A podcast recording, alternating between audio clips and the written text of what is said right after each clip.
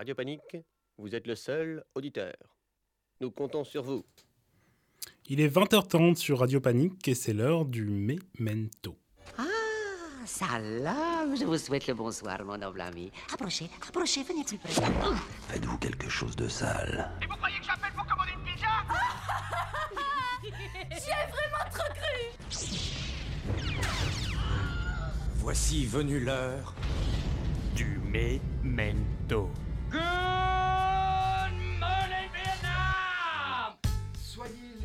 Les bienvenus, soyez les bienvenus dans ce nouvel épisode du Memento. Ce soir, comme très souvent dans cette émission, on va vous parler de la relation entre musique et cinéma.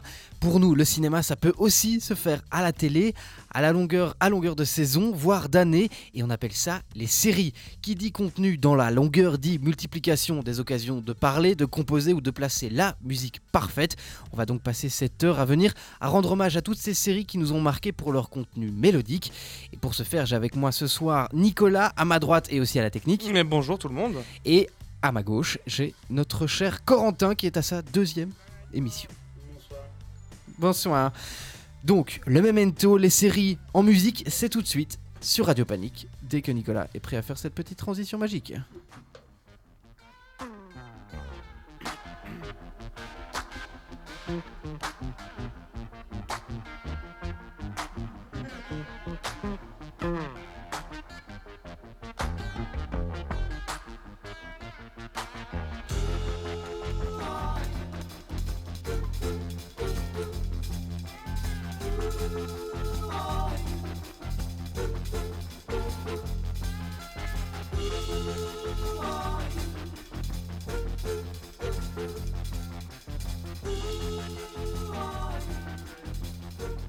Who Are You Les Who, bien évidemment.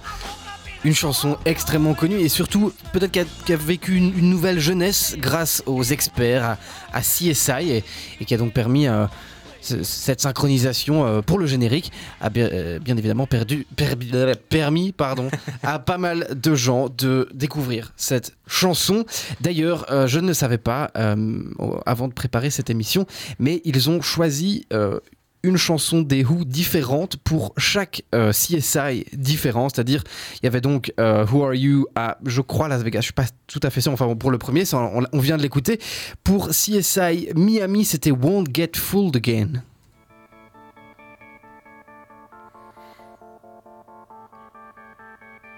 Je crois que ça part bientôt. Je crois que ça part bientôt, on arrive.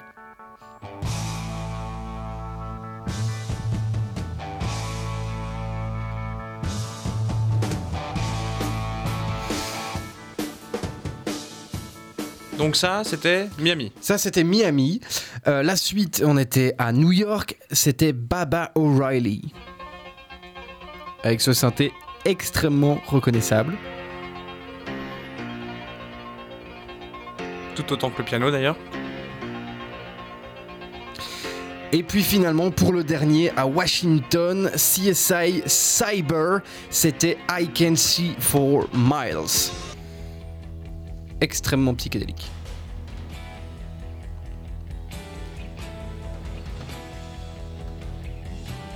J'avoue que celui-là m'a moins marqué. On ne s'entend pas très fort, non? C'est vrai qu'on pourrait l'entendre plus fort, mais c'est pas très grave.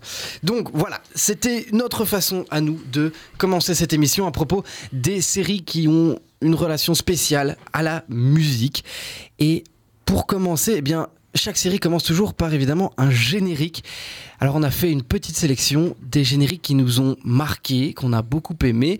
Et en termes de, de génériques marquants, je pense qu'on on, on part d'abord en enfance avec Corentin et Malcolm. Adolescence. Adolescence, d'accord. Alors, mon premier choix, le premier choix, à mon humble avis, la meilleure série, le Saint des Saints, ça reste Malcolm. Son générique a d'abord bercé mes mercredis après-midi au retour de l'école et continue à rendre mes gueules de bois un peu plus tolérables. Si vous avez oublié Malcolm ou si par miracle vous avez loupé cette perle, appelez vite votre patron pour prendre un congé maladie de quelques jours. C'est la saison de la grippe en ce moment. Vous pourrez passer quelques bonnes journées sous la couette à découvrir la mère des séries slash comédies. Ça n'a pas pris une ride. Les personnages, tous uniques et hyper attachants, peignent le portrait d'une famille américaine des années 2000 parfaitement imparfaite. Avec un petit extrait. Tu es très moche. Vis, toi tu vis, toi tu crèves. Toi tu vis, toi tu vis, toi tu vis, toi tu vis, toi tu crèves. Tu vois, mon fils, peut-être bien que nous avons... Silence Emparez-vous de lui La réalisation est originale, les acteurs sont hyper au point, les dialogues bourrés d'humour et le générique est plutôt cool quand on a 16 ans.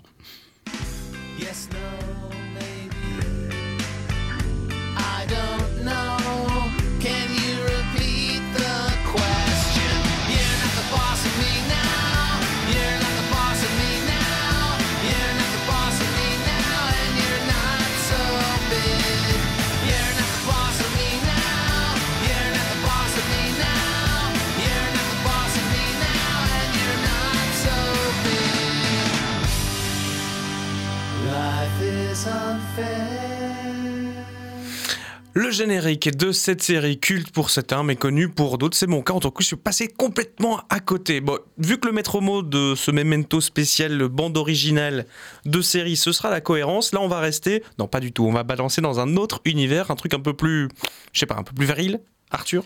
C'est exactement ça. Si euh, tu veux passer à quelque chose de un petit peu plus euh, violent, si tu veux de l'action, du sang, des intrigues, un poil plus rapide que dans Game of Thrones, eh bien Vikings, c'est fait pour vous, pour toi, pour tous ceux qui nous écoutent. C'est un sujet original. Les Vikings, on l'aura deviné, ce sont des personnages complexes, passionnants, et puis des combats assez ouf, des, des batailles qui ont l'air en fait pas forcément énormes, et du coup ça donne un, côté assez réaliste, et c'est très très très fort, et c'est vraiment une, belle réussite pour la chaîne euh, History. Et dans cette série, on y découvre donc l'histoire de Ragnar Lothbrok, d'abord simple euh, viking, euh, che- chevalier on va dire, puis roi, puis envahisseur de l'Europe, pour tout bien vous spoiler. Et donc ça a été tourné en Irlande, ça a commencé en 2013, on en est donc à la cinquième saison dont on attend la suite. Et donc c'est une série qui se binge, c'est Vikings, avec un générique assez terrible, noir et assez dérangeant comme certaines scènes de euh, ce Vikings. Ce sont les Suédois de Fever Ray avec If I Had a Heart.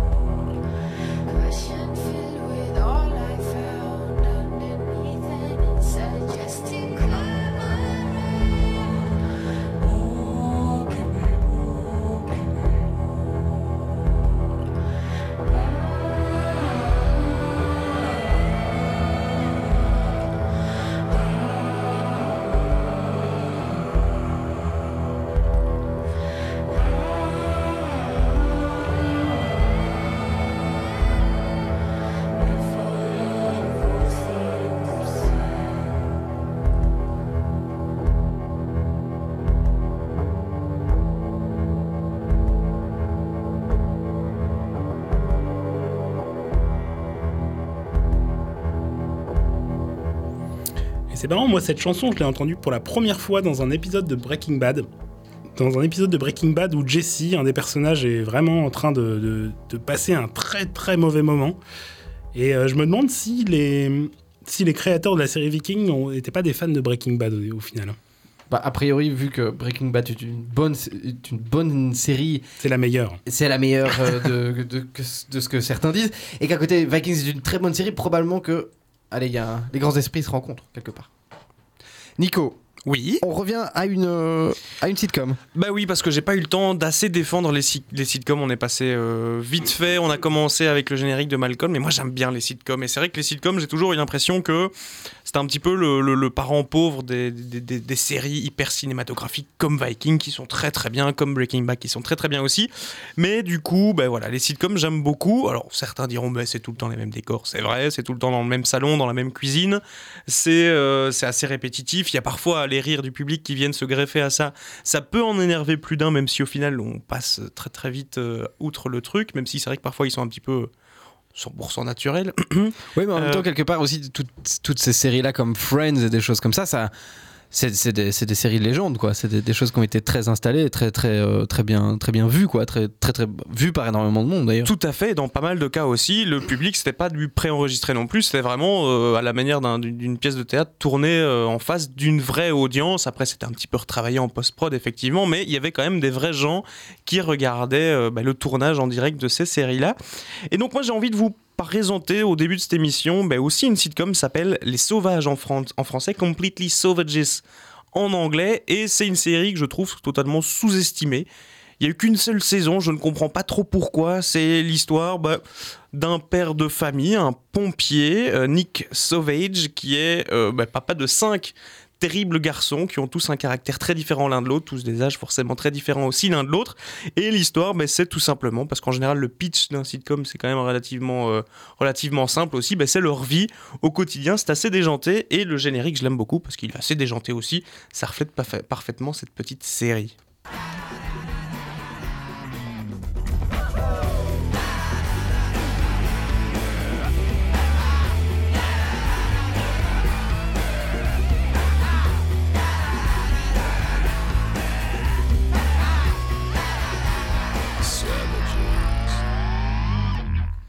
C'est court, c'est efficace. hein. C'est court c'est efficace et ça marche très bien. Et quelque part, euh, j'ai quelque chose un peu dans le même style. C'était That 70s Show. C'est donc Oui. bien à propos des années 70, d'une bande de jeunes qui s'emmerdent, d'une bande de jeunes américains dans les années 70, bien, bien évidemment. Alors, on retrouve tout ce qu'il y a eu de bien et d'horrible à l'époque, à savoir les pas de def, la drogue et la couleur orange hyper présente pour le mobilier d'intérieur. On vous laissera deviner ce qui est horrible là-dedans et ce qui l'est moins. Voilà. Et alors, quand j'ai découvert la série, j'étais assez jeune. C'était en français, ça passait sur MCM à l'époque où MCM existait encore en Belgique. Mais quand je m'y suis remis récemment grâce au tout-puissant Netflix, eh j'ai eu le plaisir de découvrir un programme hyper marrant, en tout cas en anglais, avec des allusions plutôt bien foutues à la drogue et au sexe, une réalisation assez décalée, des personnages hyper attachants et un Ashton Kutcher au début de sa carrière, puisque la série a, été diffusée sur plus de 200 épisodes entre 98 et 2006. C'est donc quand même un, score euh, une longévité plutôt honorable. Et niveau générique, on est bien évidemment sur un rock assez bougeant avec ces jeunes qui racontent qu'ils s'emmerdent et qu'ils font la même chose toutes les semaines. Le tout joué par Cheap Trick.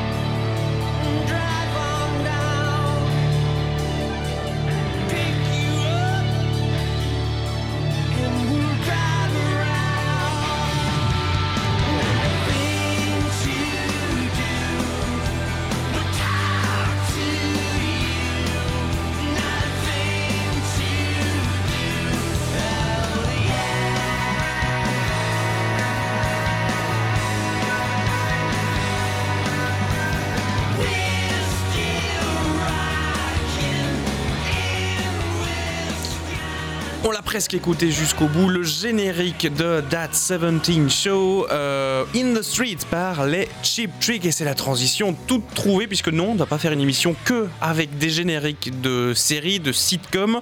On va aussi s'intéresser à ce qu'il y a entre le générique de début et le générique de fin parce que parfois il y a de très très belles musiques et à l'image de ce générique, on va commencer, mon cher Corentin, avec ben, des musiques existantes qu'on incorpore dans une histoire, dans la narration des séries. Petite parenthèse, ça s'appelle les synchronisations.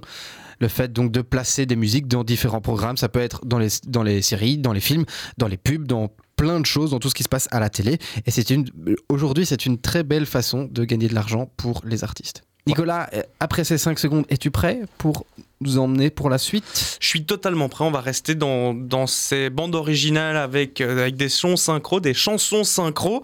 Et là, c'est une découverte. Je l'ai commencé il n'y a pas si longtemps que ça. Cette série, c'est Master of None, une série euh, bah, écrite par Aziz Ansari, euh, un acteur d'origine indienne qui, en plus bah, de l'écrire cette série, est aussi le héros principal. Il joue Dev Shah, qui est un trentenaire euh, qui habite à New York et qui est acteur dans des publicités, qui essaie un petit peu de s'en sortir. Et la série, tout simplement, en général, les, les, les pitchs les plus simples sont les plus efficaces. Eh bien, la série, c'est son quotidien. Master of None, ça fait référence en fait à ces personnes qui ont euh, plein de compétences hyper multiples, mais en même temps, ils sont spécialisés dans aucune de toutes ces compétences. On touche un petit peu à tout, et au final, on est, euh, on est le maître de rien. C'est un petit peu ça, l'image de, de cette série, des touches à tout comme ça qui vivent, qui vivent à New York. Donc, il est euh, cette série. Il faut savoir que c'est une série avec euh, pas mal de succès. Il a été nominé aux Golden Globes bah, pour le show en tant que tel, il a, il a été nominé, mais Aziz, qui joue le premier rôle, lui, il a gagné aux Golden Globes, euh, pardon, euh, cette année, il y a quelques semaines, au final, le- bah, voilà, la nomination, en tout cas, il est lauréat, justement, en tant que meilleur acteur, pour se mettre dans le bain de cette série qui retrace le quotidien, mais avec beaucoup d'intelligence, puisqu'il y a des petits moments d'introspection comme ça, où on se met à la place du héros et on commence à à réfléchir sur notre vie à nous, un petit extrait d'un épisode justement de cette série Master of None. Do you, Dev, take Rachel to be your partner in a possibly outdated institution in order to have a quote unquote normal life? Are you ready to give up an idealistic search for a soulmate and try to make it work with Rachel so you can move forward with your life? I do. And do you, Rachel, promise to make a crazy eternal bond with this gentleman who you happen to be dating at the stage in your life when people normally get married? I do. I now pronounce you two people who might realize they've made a unfortunate mistake in about three years. Bah voilà, un petit extrait de Master of None, une scène de mariage imaginaire. Une façon assez originale de présenter la chose. Exactement, mais en tout cas, c'est très sympa et c'est plein de petits moments comme ça, des petits moments où on se met à la place du héros qui vit un, un- un quotidien banal, mais en même temps, il les explique de façon un petit peu atypique et c'est ça qui est un petit peu euh, rafraîchissant. Bon. Le thème de ce memento, c'est quand même la musique et l'avantage de cette, euh, de cette série, c'est qu'il y a pas mal de bons sons. Ça va dans tous les sens, de la chanson française à de la chanson traditionnelle mondiale, peu importe le pays, euh, du hip-hop et plein de belles choses. Et ce qui est aussi intéressant, c'est qu'en général, les épisodes sont découpés avec une petite introduction de quelques minutes pour se mettre dans le bain. Et puis, comme si euh, le réalisateur voulait donner de l'importance aux personnes qui ont travaillé sur le projet, à la manière d'un James, d'un James Bond, il y a un générique sur fond noir avec, euh, avec le nom des personnes qui débarquent pour connaître un petit peu l'équipe avant de rentrer dans l'épisode, histoire de faire, quoi. voilà, le faire le tour des présentations de l'équipe. Et en général, la musique qui est choisie sur le fond, elle est différente à chaque épisode. Et elle est assez catchy, histoire de rester de ne pas euh, zapper en appuyant sur Netflix, euh, passer l'introduction. Eh bien, on, on reste accroché, même sans spécialement regarder les noms, mais juste pour profiter de la chanson. Et justement, c'est une chanson qui fait partie d'un des génériques d'un des épisodes que je vous propose d'écouter tout de suite. C'est David Matt Cullum avec ce titre The Edge, et ça vous dira sans doute quelque chose.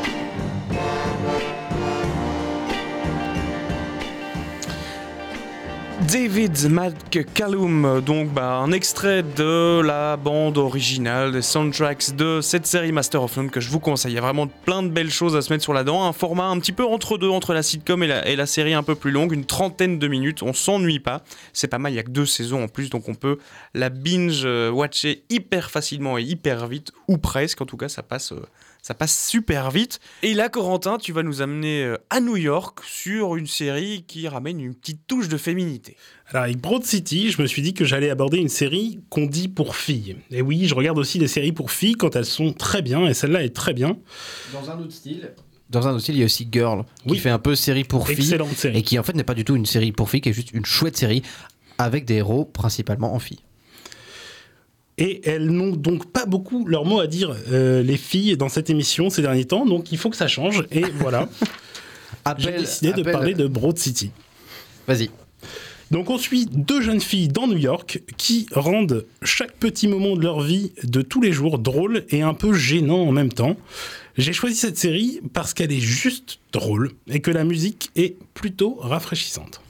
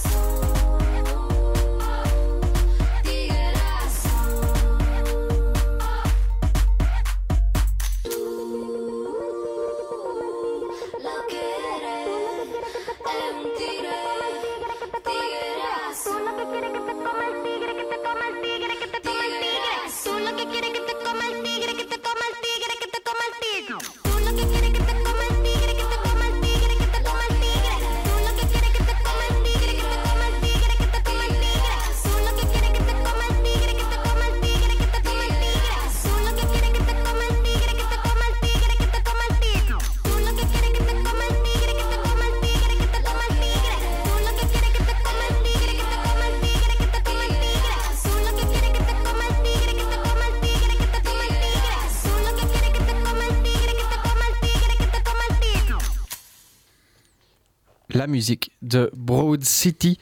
C'était bien, bien, bien, bien. La suite, c'est euh, eh bien à nouveau une sitcom parce que oui, on va défendre la sitcom dans cette émission et on va l'assumer. Euh, et donc on reste toujours aux États-Unis d'ailleurs. Exactement, là je m'y engage, mais on va du côté de Détroit, on remonte tout doucement. Petit on cours de arrive- géographie. On arrive dans le nord des États-Unis donc, et je vais vous présenter, si vous ne la connaissez déjà pas, cette série qui s'appelle Undateable, une sitcom. Donc, petit pitch pour se remettre en situation. C'est l'histoire de Danny, un trentenaire célibataire qui multiplie les aventures sans lendemain et qui s'en satisfait très bien. Et il va faire la rencontre de Justin, un jeune propriétaire d'un bar intitulé le Black High Bar, qui, mal prononcé, peut sonner Black Guys Bar. Et euh, ce fameux Justin cherche un appartement euh, et l'amour également, il le cherche désespérément depuis toujours. Il décide, Danny donc, de prendre Justin sous son aile et euh, bah, ils vont rencontrer une bande d'amis et on les appelle les Undateable, tout simplement car eh bien, ils sont tous pas très très doués, aussi bien l'un que l'autre, pour bah, trouver, pour draguer, pour trouver, pour trouver l'amour. Un pitch très simple, très basique sur le thème de l'amour, c'est bah, c'est- c'est la force des sitcoms.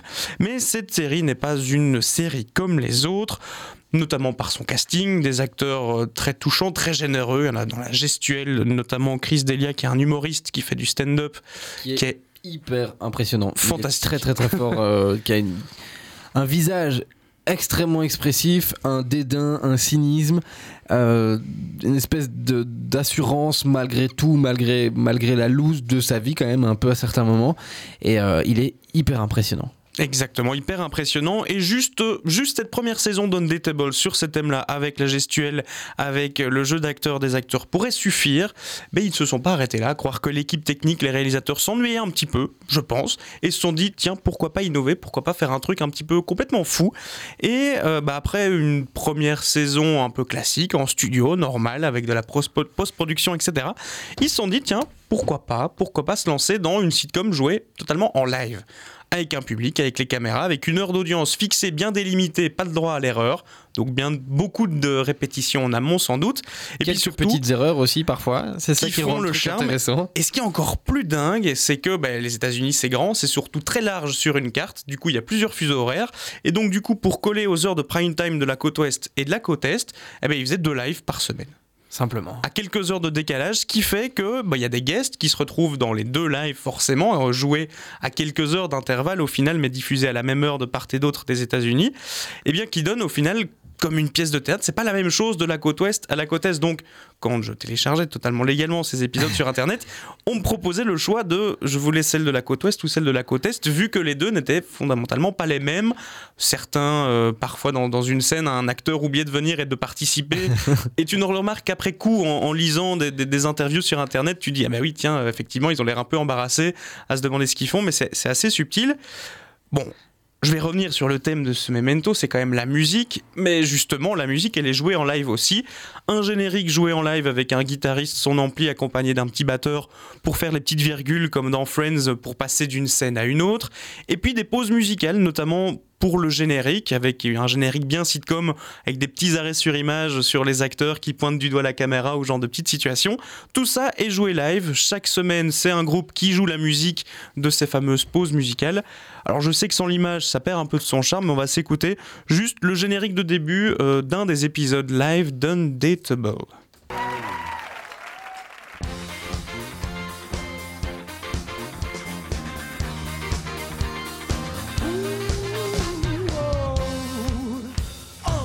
And take a look around the room. Love?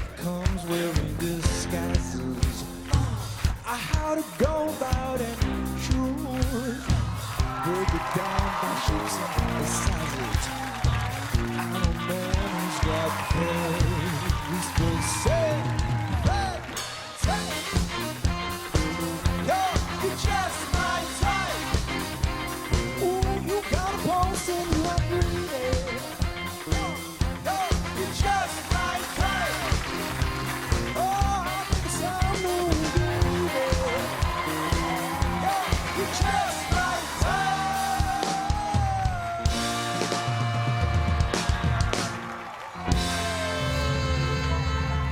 Des génériques, mais forcément tous euh, différents les uns des autres, vu qu'il n'y en a pas, euh, pas un épisode qui est les mêmes. D'Undateable, donc c'était euh, la saison 3, je pense, l'épisode 4, enfin je ne pense pas, j'en suis sûr, puisque je viens de le regarder sur l'ordinateur, ne mentons pas.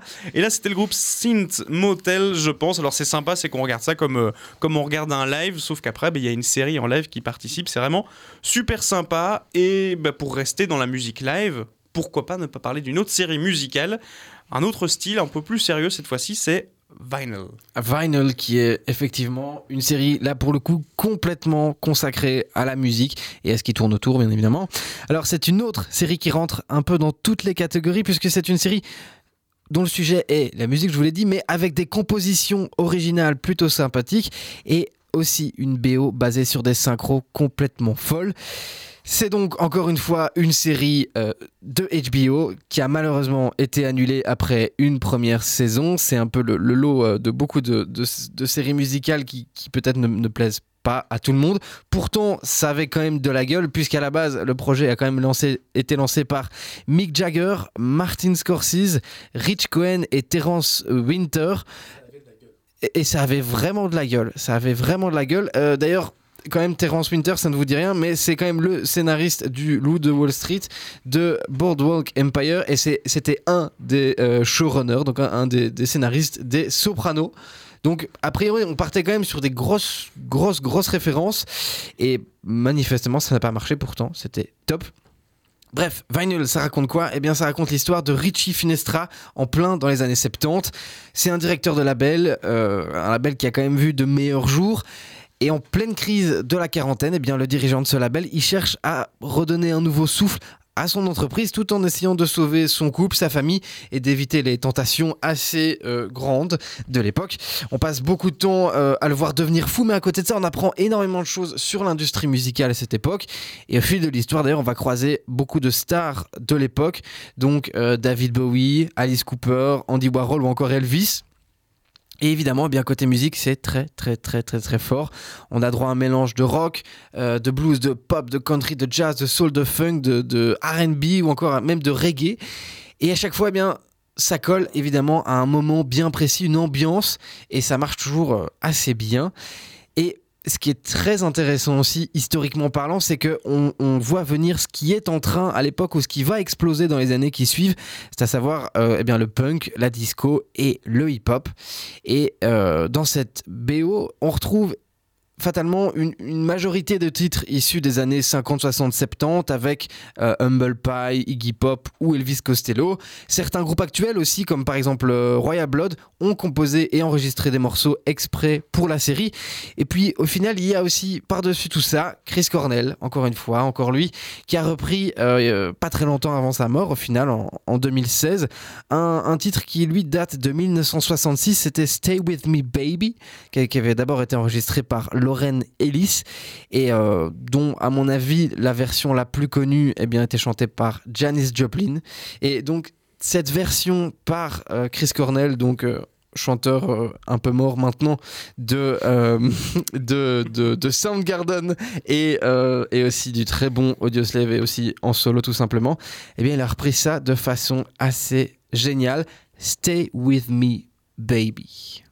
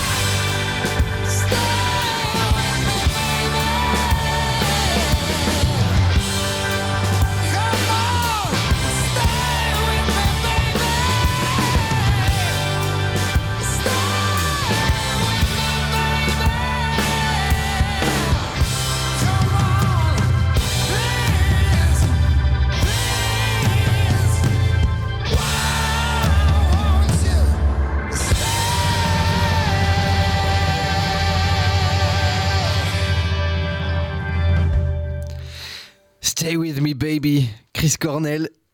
Un peu mort mais pourtant bien vivant sur cette chanson qui, qui rend un bel hommage à, à Janis Joplin, à toutes les grandes voix des années 60. Bref, c'était bien, on aime beaucoup. Et d'ailleurs, euh, il se peut qu'on réécoute du Chris Cornell un peu plus tard. On n'est pas très original. D'ailleurs, c'est exactement ce dont on vient de se rendre compte dans cette transition, c'est qu'on n'est vraiment pas très original. On fait que des séries américaines. On fait beaucoup, beaucoup de HBO, puisque la suite, c'est encore du HBO. Donc, avant d'écouter la suite, justement, on vous promet qu'on fera un autre épisode, puisque c'est un sujet assez euh, ouvert et assez euh, ouvert aux possibilités de développement. On fera un autre épisode consacré aux musiques, aux musiques, surtout aux séries pas américaines. Exactement, et ça, euh, j'ai envie de dire. Ah oh C'était pas prévu, c'était pas écrit dans la. son minute. Petit son minute, c'était beau, c'était bien. Alors, HBO, HBO qui fait quand même énormément de, de trucs bien. Euh, si on peut faire un petit tour des de HBO, Quentin, toi qui es un spécialiste des séries, dans les choses de HBO vachement bien, il y a Game of Thrones, Brother in Arms, frère d'armes, euh, Breaking Bad. Breaking Bad. Euh, encore plein d'autres trucs géniaux, dont Tu me prends au- Dont- complètement au dépourvu. dont Westworld, Nicolas. Exactement, dont Westworld, exactement.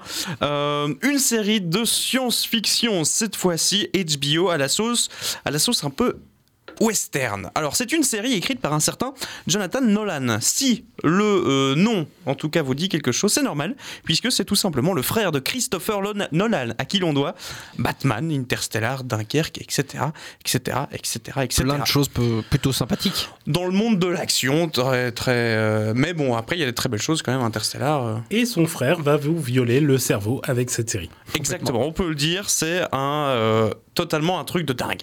Donc, on est dans ce monde de l'Ouest qui est en fait un parc d'attractions futuriste recréant à la presque perfection, on peut le dire, l'univers du Grand Ouest américain. Un univers donc peuplé de robots, d'androïdes, les hôtes comme on les appelle dans la série, ultra réalistes, proposant une infinité de scénarios aux visiteurs de ce dit parc Westworld. Des scénarios que l'on peut suivre ou non, c'est un petit peu ça la force du truc, euh, c'est de bah, justement d'être un terrain de jeu sans limite, sans restriction, mais surtout sans les conséquences qui vont normalement avec tous les actes que l'on commet sur ce terrain. Sauf que bien sûr, puisque oui, il y a un mais, il y a un gros bug et ça part méchamment en couille et c'est là que ça devient forcément pour le spectateur que l'on est très intéressant. Et d'ailleurs, bien évidemment, avant même que ça parte en couille, le fait de, par exemple, violer une pauvre villageoise, ce n'est pas un, problème, ça fait partie des choses Voilà, c'est ce genre de choses qu'on peut faire dans ce monde-là sans aucun, sans aucun souci. Et ça, c'est normal. C'est là où ça devient un petit peu, un petit peu compliqué quand même, moralement parlant. Exactement, ça va de violer peu importe qui, euh, bien sûr les robots, à tuer n'importe qui sur ce terrain de jeu infini. Je l'ai dit, pas de limite, pas de restrictions et surtout pas de conséquences aux actes que l'on pose là-bas. C'est quand même fantastique. Bon, revenons à la musique, c'est quand même ce qui nous intéresse ce soir. Euh, HBO a contacté quelqu'un avec qui ils ont eu l'habitude de travailler, notamment sur Game of Et c'est un certain Ramin Djawadi. Ils ont donc déjà travaillé ensemble, notamment sur Game of Thrones, mais aussi sur Person of Interest. Alors, je vais déjà faire un petit foutre un petit peu la merde dans la conduite parce que là normalement on est censé parler euh, eh bien des trucs des bandes originales des trucs composés pour pour cette chanson. Sauf que ben là c'est un peu un mix entre les deux entre une chanson synchro et une originale puisque c'est tout simplement des réinterprétations pas pour tout mais pour la grande majorité en tout cas de cette bande originale sur le thème de l'anachronisme. Puisque bon on l'a dit c'est un univers dans le parc d'attractions de Far West mais en même temps un côté très avec des robots hyper réalistes qui réagissent à la, moindre parole, à la moindre, au moindre froncement de sourcils euh, des personnes qui viennent dans ce parc. Et donc forcément, bon, on a une bande originale très anachronique avec des, des chansons très contemporaines, mais repris à la sauce, parfois en tout cas, à la sauce western, avec un petit piano de saloon un peu désaccordé. Et promis, on ne l'a pas travaillé à l'avance, justement, on retrouve ici une réinterprétation d'un titre de Chris Cornell, ou plutôt des Soundgarden, Black Olson. On va s'écouter juste un petit extrait.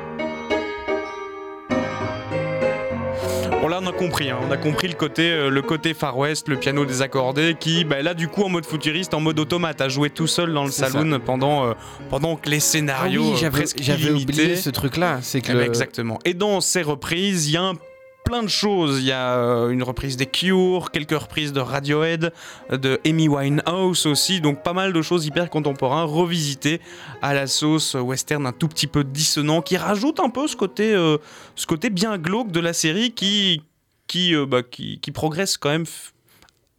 Progressivement, Dans le progresse plus- dans plus en progressivement, plus le cas de le dire, mais de plus en plus trash, on a l'impression que ça s'arrête jamais, et on attend une euh, saison 2 très prochainement, puisque normalement elle devrait sortir cette année. En plus, ce qui est très intéressant dans, dans ces musiques, c'est qu'au final, il y a un mélange. Comme, comme dans la série en elle-même, où on mélange un monde actuel, voire carrément futuriste, avec, euh, avec euh, ce monde de- du Far West, des cowboys, Mhm. eh bien, ici, on mélange de la musique actuelle de la musique beaucoup plus ancienne. C'est absolument magnifique et intelligent. Exact, bah merci.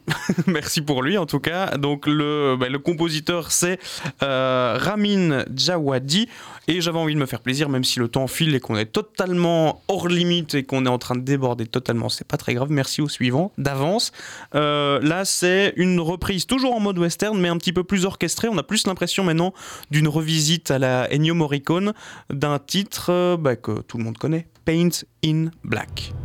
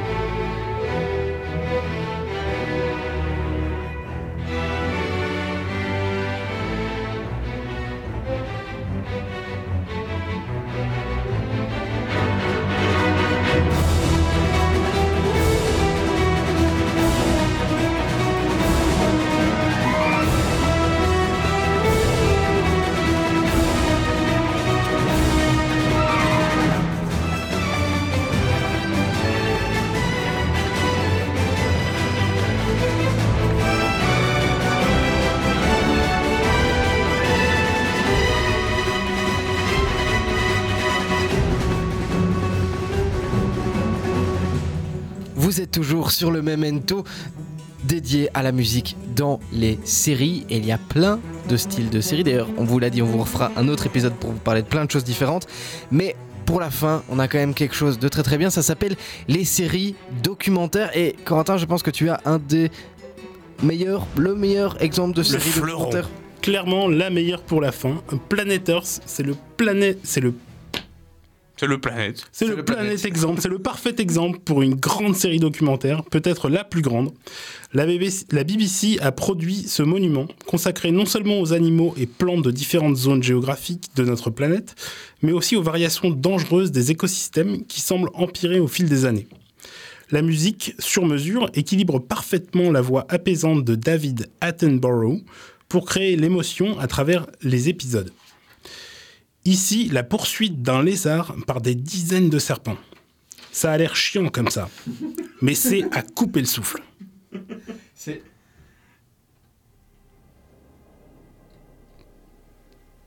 snake's eyes aren't very good, but they can detect movement. So if the hatchling keeps its nerve, it may just avoid detection.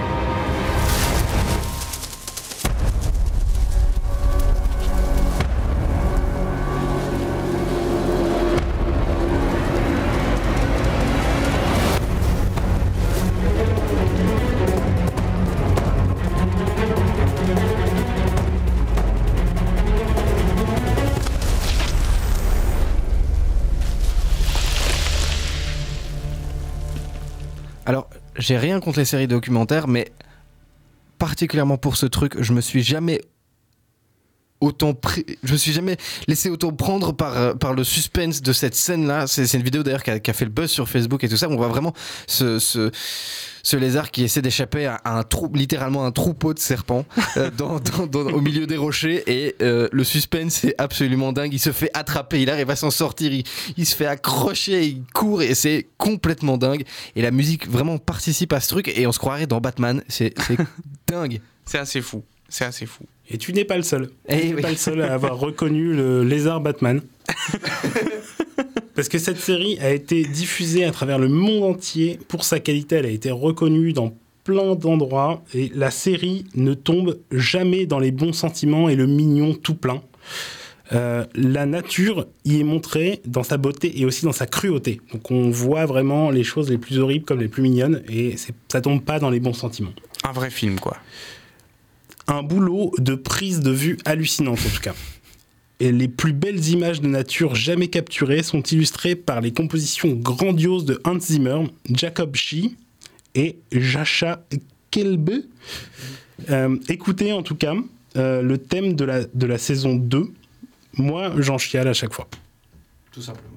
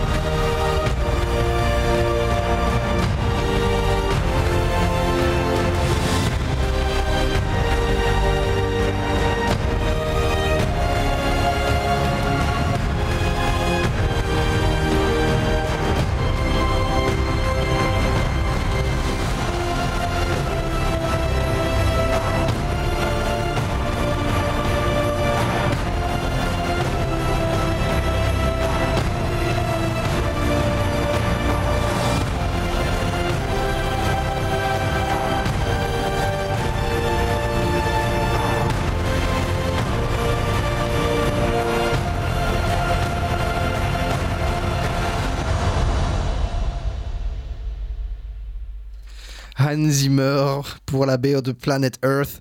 Une musique épique pour une fin épique. Peut-être. peut-être, peut-être, peut-être. du- Oui, et donc, on vous avait prévenu, euh, vous avez gardé le meilleur pour la fin. La fin, justement, eh bien, on y est. Il reste juste un tout dernier son à se mettre dans les oreilles. Mais avant ça, je voulais bien vous dire merci de nous avoir écoutés dans ce memento dédié à la musique dans les séries. Promis, euh, on vous refera très vite un numéro dédié aux séries, euh, à la musique dans les séries, mais absolument pas américaine, puisqu'il il y a un monde en dehors des États-Unis. Je sais pas si on était au courant, mais quand même. Alors, eh bien, quoi qu'il en soit, on se retrouvera dans un mois. On sera donc en février. Euh, je ne sais pas si on fera ce, nouveau numéro dédié aux, autres séries à ce moment-là, ou on le fera peut-être plus tard. On verra euh, probablement deux jours avant. Euh, eh bien voilà, on va se quitter. Encore merci. Passez une très très très très bonne soirée. Euh, on va se quitter donc sur le meilleur générique de tous les temps. Ça date de 1988 et on pouvait dire qui, qui savait y faire en termes de générique à l'époque. Passez une très très bonne soirée sur Radio Panique.